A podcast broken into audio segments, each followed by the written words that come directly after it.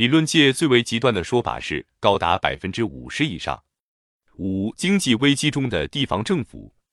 一九九一年以来，百分之六十以上的县级财政赤字，百分之八十以上的县级工业亏损。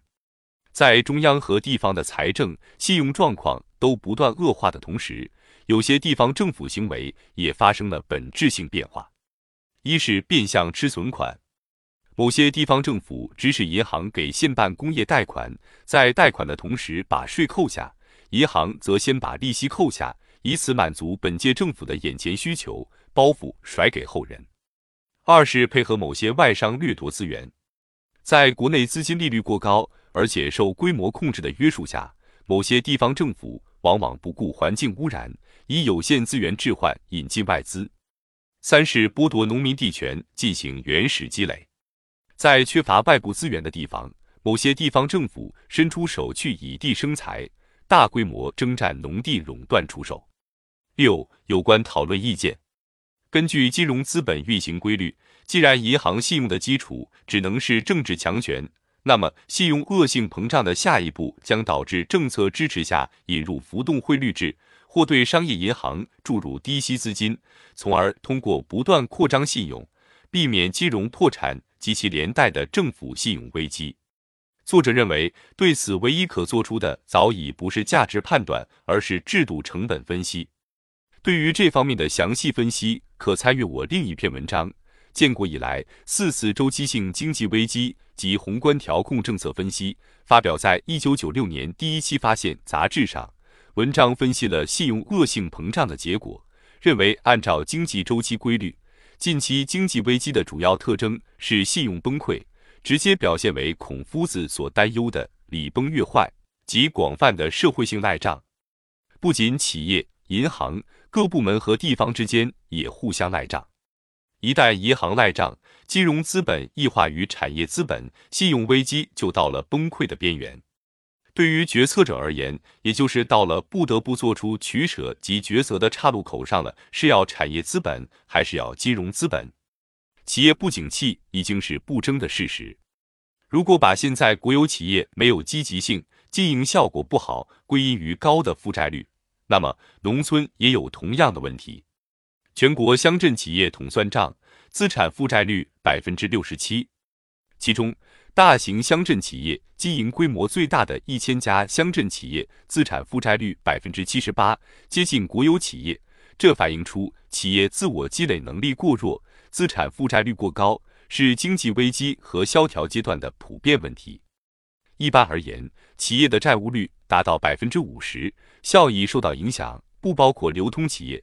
我国流通企业相当多是全额负债的，因为利润中有相当一部分要变成银行利润。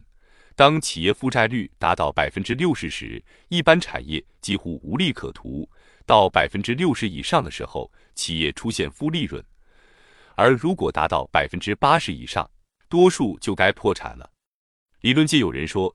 银行应把债权转为股权，就是把企业欠的债务转成银行对企业的股权，也就是银行的左口袋拿钱，右口袋装钱。也有人说，过去从财政拨款改为银行贷款是改革，现在改回去，把企业债务再算成财政拨款。总之，还是在原体制内循环。还有一种说法，向管理要效益，认为只要加强企业管理。就能增加效益等。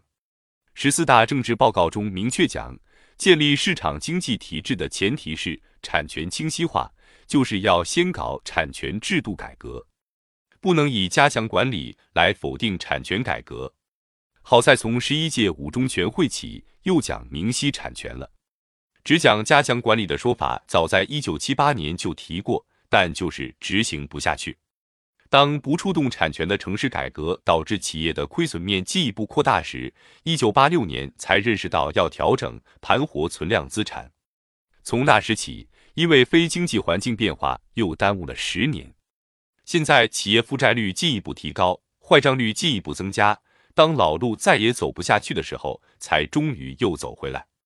与产权改革对立的另一种说法是国有资产流失。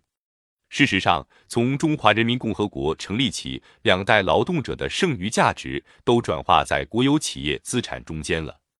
如果不承认劳动者在国有企业中的产权，只给他们一个劳动合同，一旦他们遭解雇，就失去了生存基础。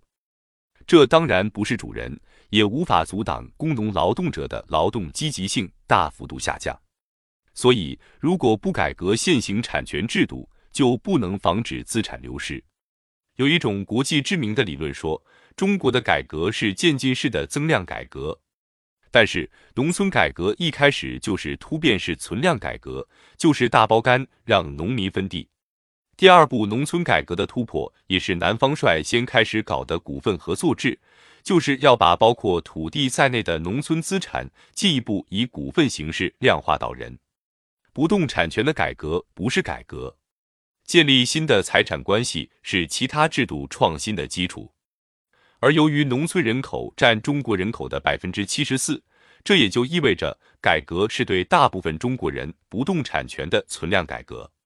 也许渐进式增量改革只反映城市，但那块只是渐进，却并没有增量，而且存量越来越少，差不多全变成负债了。若在延宕，无益自弃。